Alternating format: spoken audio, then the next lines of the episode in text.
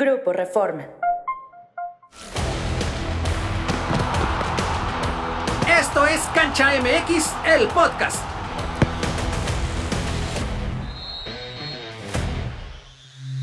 Se fue la gran sorpresa del Mundial. Marruecos quedó eliminado en semifinales contra Francia y aquí en Cancha MX, el podcast, estamos bastante tristes porque era una de las selecciones que más nos impresionó durante la justa mundialista. Soy Luis Amezcua, estoy con Luis Homero Echeverría y Pablo Tiburcio para dedicarle el programa a los Leones del Atlas, ¿no? También Grupo Orlegui tenía que ver algo ahí. No, espero que no. No, Habían llegado a la Con final, razón- si no. Con razón eh, jugaban también estos eh, marroquíes.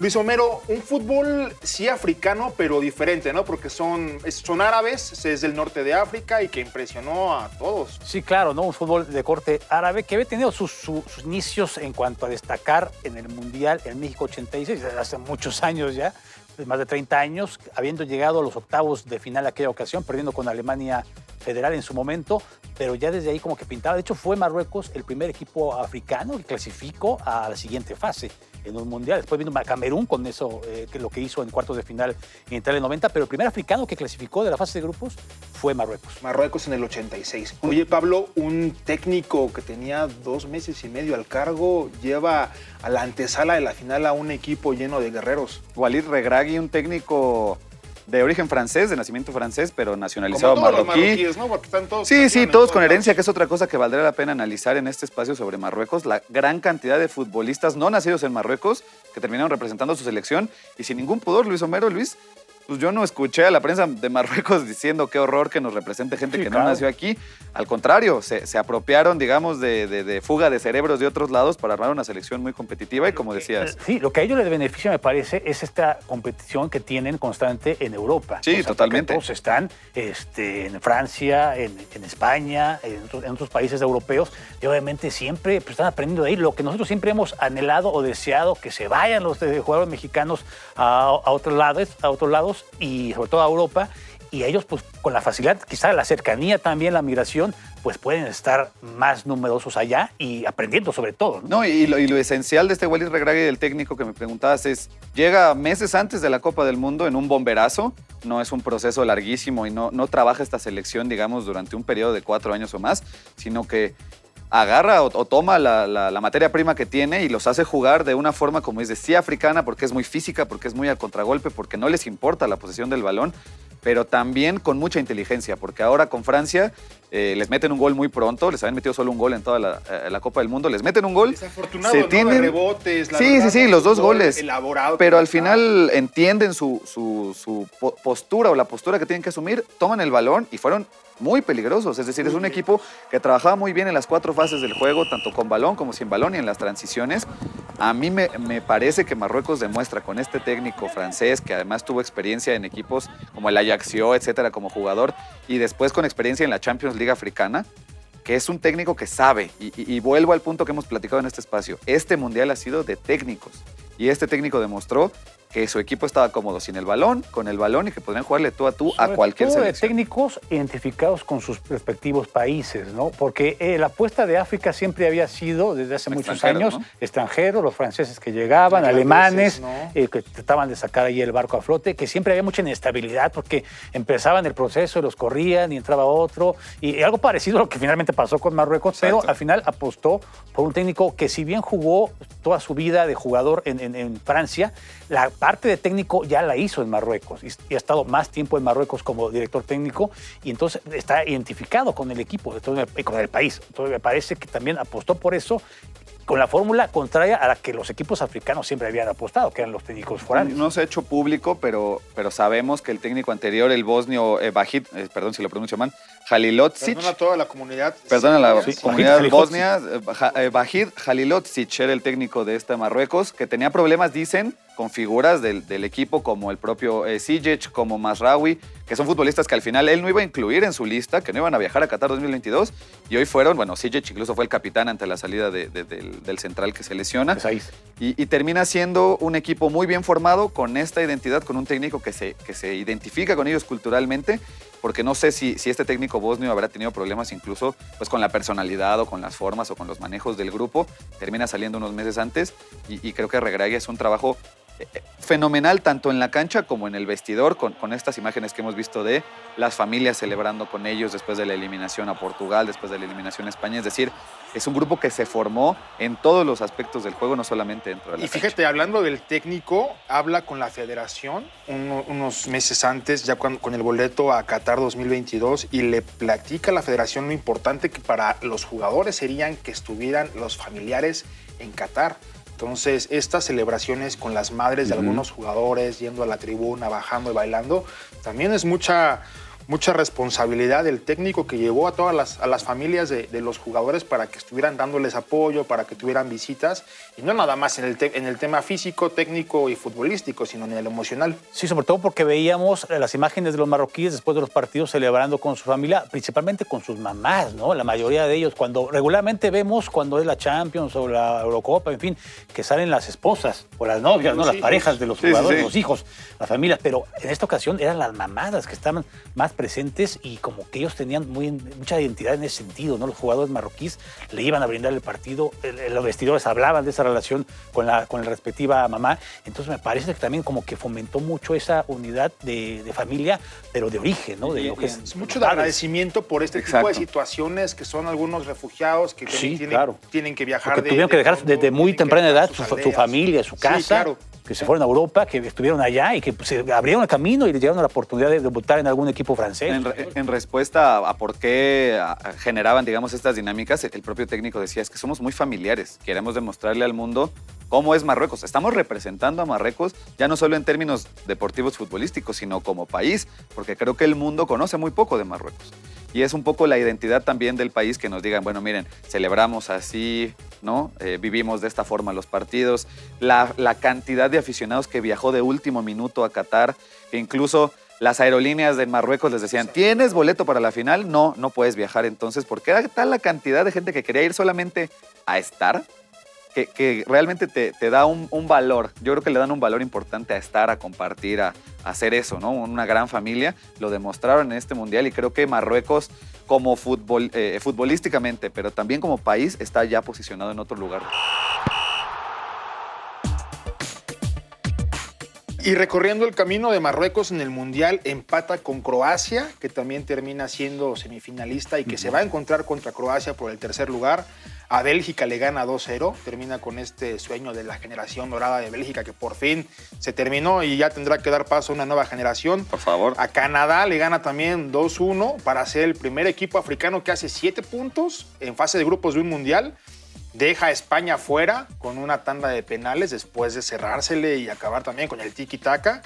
A Portugal termina ganándole en cuartos de final y le planta cara a Francia. O sea, Sí, Hugo no Lloris sacó cosa, ¿eh? dos o tres pelotas muy importantes, ¿no? Sí, no, es figura, figura, Sí, sí, es sí. figura. O sea, no murieron de nada, murieron en la raya No, al contrario. guerreros. Pero es que normalmente, por ejemplo, llegamos a ver equipos como Suiza eh, en pasadas Copas del Mundo que se cerraban muy bien, se cerraban muy bien, llegaban a los penales y ahí eh, tenían un muy buen portero o, o muy buena dinámica, química, lo que sea, y ganaban. Pero les metían un gol y se acababa el partido. Sabíamos que Suiza ya no iba a existir. Acá fue todo lo contrario. Minuto 4, Francia le mete a Marruecos su segundo gol en toda la Copa del Mundo, los pone en desventaja y Marruecos entiende cuál es su responsabilidad, que es tomar el protagonismo del partido. Y lo hacen y además tácticamente de forma muy inteligente tiran todo el, todo el juego por banda derecha donde Mbappé no estaba bajando tanto y no bajaba y no bajaba y le hacían hasta 3 contra 2 al central por izquierda. Le dieron y buenos cates a Mbappé, también le estuvieron... No, y le Sí, repartieron juegan patadas. fuerte, ¿no? Cortesía fuerte. de César Ramos también, que dejó jugar, es decir, en ningún momento siento que haya sido agresivo, pero sí fue muy, muy, Muy físico, brusco. La manera fue de muy físico y un partido que plantearon creo muy bien. La pelota no entró porque quizá lo que a Marruecos le falta, que en su momento tuvo Croacia eh, en el pasado mundial, pues es un matón, un delantero que realmente, balón que tenga en el área, balón que, que remate, ¿no? Que Sí, sería porque si Haaland fuera. City tenía esa responsabilidad y bueno, obviamente lució cuando el gol que metió ante Portugal, pero obviamente también obviamente le pesaron las piernas ya después de mucho desgaste y vemos que también la gente que tenía como relevo el, el técnico tampoco dio mucho resultado, ¿no? En cuestión, al final quiso meter obviamente toda la carne al asador, como se dice, pero también los elementos me parece que ya no estaban en sintonía a los titulares, ¿no? Como que sí existía una cierta diferencia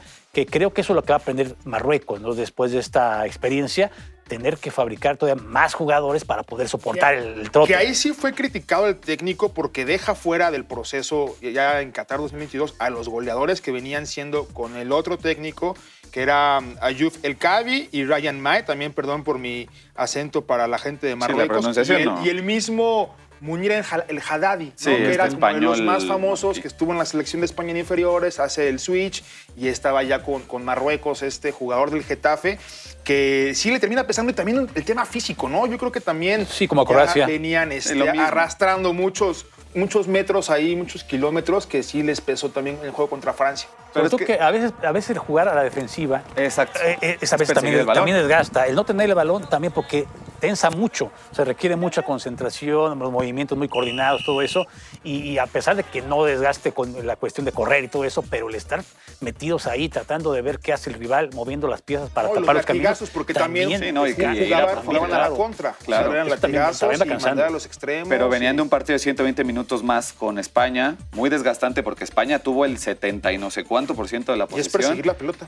Es perseguir el balón y además estar al pendiente de tu espalda y que si no picó el lateral y que si no se metió en diagonal el Sí, no te da estás respiro. todo el Y el tiempo. mínimo error acaba Física y te mentalmente es muy desgastante estar 90 Que así minutos cae el más. primer gol, un error, una barrida Sí. Sí. que no llega, una Un intento de incorporación de, anticipación, ¿no? Griezmann y termina en gol de Teo Hernández. Sí, sí, sí. e- e- Es, digamos que te desgasta y, y son errores. Por ejemplo, creo que esa, ese intento de anticipación viene de una motivación extra porque yo creo que sintió el estadio y dijo, aquí está la corto, no la Sí, cortó. como que mucho ímpetu, y demasiado eh, ímpetu desbocado y, y mal canalizado que termina en ese primer gol y ya después desfondado Marruecos pues entra el segundo también producto de, de muchos rebotes pero lo que les quiero decir es el desgaste no solamente es físico es psicológico. Saber que tú vas primero contra España y te tienes que mentalizar vamos contra España y van a tener el balón y tenemos que encontrar la forma. Y ya lo logramos y ahora Portugal que sin Cristiano es bueno y de pronto entra Cristiano y dices uch tengo que seguir jugando y entró Cristiano. Y ya lo logramos y ahora quién viene Francia. campeón. Y a Francia en cuatro minutos te meten un gol y tuvieron la fortaleza física para el minuto 85 seguir buscando el gol del empate. Y además que a la vez había una especie de motivación y presión a la vez a los, estos tres equipos que, que enfrentaron en esta serie de eliminación directa por ser los vecinos y, y los constantes referentes al, al sistema de migración, al, al fenómeno sí. social de la migración, que es constantemente yendo a la península ibérica, a España, Portugal y a Francia. Sí, ¿no? sí. Entonces había ahí una relación también un poco Territorial, social, geográfica y social. eh, eh, especial para estos tipos de Política, partidos, para sí. los tres partidos. Sí, sí, sí, sin duda. Y, y se sintió, digo, por ejemplo, eh, mencionaba eh, el técnico marroquí, sus, los únicos dos miembros del staff que no son marroquíes son dos preparadores físicos españoles. Y el tipo dice, a mí me gusta que sean españoles porque en España, por más que tengan el balón, eso no quiere decir que no corran. Saben muy bien cómo preparar un equipo físicamente con el balón. No los ponen a subir y bajar montañas. No, no, no, no, no. Los trabajan físicamente con la pelota en los pies y se notó, este Marruecos sabía tratar muy bien la pelota y sabía sufrirse en la pelota. Era un equipo muy completo y creo que va a sentar un precedente para los equipos africanos. Oye, este Marruecos que tú veías ah, tal vez el álbum del Mundial e identificabas a, a Ziyech, A ¿no? Hakimi. Y, a, y a Hakimi porque jugó en el Real Madrid, ahorita en el PSG. Y al portero Bono, ¿no? A que también Bono. tiene muy buenas participaciones con el Sevilla, pero deja gratas sorpresas, ¿no? Por ejemplo, el 8, Ounahi. así, Ounahi, muy bueno, juega en el, en el Angers, el capitán del Besiktas, Romain Saiz, y para mí el mejor, que, que dices, qué buen jugador todoterreno, Sofian Amrabat, Amrabat, el 4, sin duda. de, de lado a lado, un todoterreno, box to box, no se cansaba. Hoy también en una escapada de Mbappé, que Mbappé a terreno abierto es imbatible, Pues se hizo la cobertura, llegó, la cobertura. se barre fuerte, que era lo que decíamos. César Ramos decide no pitar la falta porque llega balón, sí se lleva de paso el tobillo de Mbappé, pero es lo que dices. O sea, hay una imagen, creo que representa el esfuerzo marroquí de todo el partido. Minuto 85. Ah, bueno, cuando entra el segundo gol, toman a Amrabat y la playera la tiene, Sí. pero mojada es poco, ¿eh? O sea, el tipo la tiene sudando la propia playera. Es, es impresionante que, el esfuerzo. que estaba leyendo Emmanuel Macron, el presidente de Francia, estuvo presente en el juego de Francia contra Marruecos, baja al vestidor de Francia para celebrar con, sus jugado- con los jugadores y visita el de Marruecos también para felicitarlos y dicen que se acerca a Rabat y lo felicita personalmente, le dice que es de los mejores mediocampistas que había visto. Sobre todo porque ahora vas a ver estos jugadores como Rabat, como Unagi, los vas a ver ahora en, en muchos equipos. O sea, Sí, van a durar equipos poco, ¿eh? En importantes, donde- ¿no? donde Porque jueguen ahorita. Van a dar el salto seguramente a Inglaterra, a, otro- a otras ligas y equipos realmente importantes y los vamos a conocer más de cara al próximo A ciclo. yo creo que- se le conocía porque era el delantero, ¿se acuerdan de Javier Aguirre en el Leganés? Que era en ese Leganés que lo termina salvando y que fue muy bueno. Después se lo quita el Sevilla y que ya no pudo hacer nada eh, Javier Aguirre un hacer. equipo ya diezmado, pero desde ahí se escuchaba ese Enesiri del Leganés. Sí, ¿no? Y, y Sijic, que lo recordamos en esa muy buena temporada del Ajax, en la. Champions League, incluso siendo capitán Siempre de ese con la- equipo. con la pelota en la zurda, y con, ¿no? y con Con el Hakimi, guante. que durante mucho tiempo también se dijo, bueno, ¿por qué el Real Madrid no le da salida a este jugador, que es un jugadorazo? Sí, Termi- lo presta al Borussia Dortmund y después al y se termina yendo al PSG. De Bono creo que vamos a escuchar, pero se lo van a pelear Sí, por 100, seguro, 150 o 200 millones de euros. Cualquier equipo es un porterazazazo, juega bien con los pies, sale muy bien, achica muy bien. Hoy creo que en el primer gol incluso es la- el único error que yo le vi en el Mundial. Creo que es un poco cómplice. Ve la pelota en lugar de ir al choque con Teo Hernández. Espera el remate Ya y se le viene termina la metiendo el de gol. todas maneras y No, la no, no, pasa por un resquicio Exactamente. de- no, Eh, si, hubiera, si le hubiera atajado, no estaría diciendo esto, pero creo que en su, en su momento quizá pudo haber tomado otra decisión. Pero es un porterazo, tiene una muy buena línea de cuatro. Creo que los cuatro que juegan abajo, que incluso tuvo que cambiar Sí, cam- estuvo a los centrales mucho por, por las lesiones. por lesiones. Y de todos modos funcionaban, ¿no? Con, con este buen parado táctico que hizo eh, Regragui. Eh, Amrabat es, es insustituible a pesar de que estuviera cansado lo que sea, no había manera de sustituirlo. Y toda la parte ofensiva funcionó eh, antes del gol. Digamos que la única falla es que no hubo, contun- no hubo contundencia, no entró esa pelota a la portería. Incluso con esta chilena eh, que se sacó de la chistera este Sí, porque central. el, el central este, que jugaba con, con Roman Saiz era Aguer, el otro central que fue el que había hecho el autogol, el único gol que había recibido en la primera fase eh, Marruecos, pero después se lesiona y tiene que salir y entra el Yamik, que es el que estuvo a punto de hacer. Sí, el Yamik que es el que comete el error en el anticipo, pero de todos modos creo que es una selección que mentalmente está tan fuerte que cometían un error y se levantaban y seguían y seguían y seguían. Incluso con el 2 a 0 quedaban cinco minutos de compensación y ya no los veías cabizbajos y es, no, querían su gol, querían festejar con su afición, no sé, 45 mil personas en el Al Bayt, querían festejar un gol, no pudieron. Eh, varias jugadas, incluso una que se queda en la línea, no se pudo, pero, pero que creo se que Marruecos uniendo no nada más los marroquíes, sino todas las, todos los países árabes, todos los equipos así de, de la misma, del mismo África. Eh, Tú veías eh, fotos de agencia, se le- como en Jerusalén, en Madrid, en París, o sea, porque también los marroquíes están por todos lados, porque es uno de los países pues con más migración ¿no? hacia otros lados por la falta de oportunidades dentro de su zona y veías por todos lados y se fueron sumando se fueron sumando y obviamente viéndolos jugar te gana el, te gana el corazón, ¿no? Ver como este equipo de guerreros que le planta cara a, a equipos grandes, ¿no? mundo, ¿eh? Y que los dejó en el camino y que muchos queríamos que pasara a Marruecos, pero si Francia, pues con todo el colmillo y con toda la generación que tiene de ser el vigente campeón, con grandes momentos de sus jugadores, pues no les dio. A mí me parece que Regragui como que aprovecha muy bien las bases que dejó el técnico Halikotic, porque no es mal técnico Halikotic. Había hecho, de hecho ha tenido mala suerte. Estaba yo revisando también es- lo, lo que era el técnico. Me parece que Regragui como que aprovecha la cuestión motivacional y sabe eh, ese factor, esto de las familias, la- cómo hablarle a los jugadores, es la identidad, como que aprovecha la cuestión motivacional para que Marruecos vaya a- hacia adelante. Pero me parece que, modelo el que- anterior técnico también había sentado muchas bases. Ha tenido mala suerte el, el anterior entrenador porque dirigió a Costa de Marfil, la clasifica y no la puede dirigir en el Mundial de Sudáfrica porque le va mal en la Copa Africana previa y lo corren, pero la había clasificado. Clasifica Argelia a 2014 a Brasil y pasa a octavos de final. Perdió con Alemania. Entonces ya tenía algún, de algún tipo de mérito. A Japón lo clasifica y después hay malos resultados en el camino de preparación y lo cortan también. Y ahora clasifica Marruecos y lo cortan también. O sea, de alguna manera No tiene algún suerte. tipo de mérito por clasificando a cuatro selecciones a Mundial. Y sabes que tiene más mérito en África, porque no sé, no- nosotros no estamos familiarizados con la, con la forma en la que los Pelean, equipos o sea. africanos llegan al Mundial. Son tres rondas, son 53 54, selecciones. 53. 50 53, según yo son 53, 54 selecciones las que se clasifican. Y al final en este Mundial vimos Camerún gana, Marruecos, Senegal y Túnez. Es decir, de 53 clasifican 5 en un proceso de tres rondas. Cabe No recordar que es quedaron, fácil. por ejemplo, fuera Egipto, queda fuera Argelia, Nigeria. queda fuera Nigeria, ¿no? A, a- a Marruecos le toca una tercera ronda un poco fácil porque se elimina contra, Contra el Congo, ¿no? Contra el Congo, República Contra Democrática del República Congo, sí. hacen un 5-2. Oiga, me, me gustaría este, también mencionar el gesto de Mbappé, que, que termina quitándose la camiseta, la intercambia con su compañero del PSG, Hakimi, se pone la camiseta de Marruecos y así sigue festejando. Para los que decían que las playeras van al piso, mojadas y todo, Mbappé demuestra que no, se la pone y festejando con Francia, con sus compañeros, pero con la, con la playera de Marruecos. Sí, es un gesto de, de eso, de grandeza. Es un jugador que entiende, incluso a su corta edad. Y luego a mí me impresiona que se nos olvida que tiene 23 años. Tiene 23 años y es muy inteligente, tanto dentro como fuera de la cancha. Dentro de la cancha sabe los momentos, sabe cuándo subir, bajar la velocidad. Y afuera sabe cuándo posar para la foto, cuándo ponerse la playera, cuándo abrazar a quien tiene que abrazar. Es un jugador brillante en todos los sentidos y creo que es un muy buen ejemplo del jugador prototipo Sí, para claro, los que y- quieren ser y ese, futbolistas hoy. Pues ese, ese gesto deportivo que tuvo, ¿no? Con Hakimi, ¿no? Y obviamente pues, se reconoce y se le aplaude, porque aquí el América Chivas estarían ya crucificándolos, Ay, ¿no? no, estarían quemándolos, ¿no? como cotorrean entre. No, no, no.